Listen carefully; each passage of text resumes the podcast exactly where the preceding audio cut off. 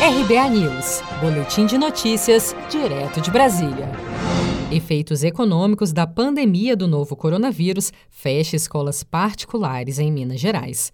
Cerca de 40% dos contratos com escolas particulares foram encerrados durante a pandemia, e a crise causada nesse período foi determinante para o fechamento de várias instituições particulares de ensino no estado, principalmente em face da alta taxa de inadimplência, chegando atualmente a 45%. Para a presidente do Sindicato das Escolas Particulares de Minas Gerais, Zuleika Reis, um dos grandes problemas é a falta de previsão de quando as escolas vão poder retomar suas atividades. As escolas só podem suspender o contrato durante três meses. Então, se a escola suspende maio, junho e julho, quando chegar em agosto, elas têm que manter os professores mesmo sem ter receita, porque passa a ter estabilidade. Com isso, as escolas ficam com medo, porque já que tem um índice de inadimplência alto, sem previsão de retorno, as escolas acabam tendo que é, fazer a demissão dos professores e dos funcionários ligados a esse segmento em função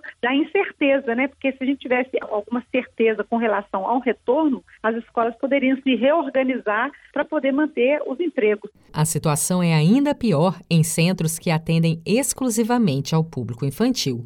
O Sindicato das Escolas Particulares de Minas Gerais teme que, após a pandemia, com o fechamento de várias instituições de ensino infantil, faltem estabelecimentos para atender essa modalidade educacional no Estado. Seja para conquistar sonhos ou estar seguro em caso de imprevistos, conte com a poupança do Sicredi. A gente trabalha para cuidar de você, da sua família e proteger as suas conquistas. Se puder, comece a poupar hoje mesmo. Procure a agência Sicredi mais próxima e abra sua poupança. Sicredi, gente que coopera cresce.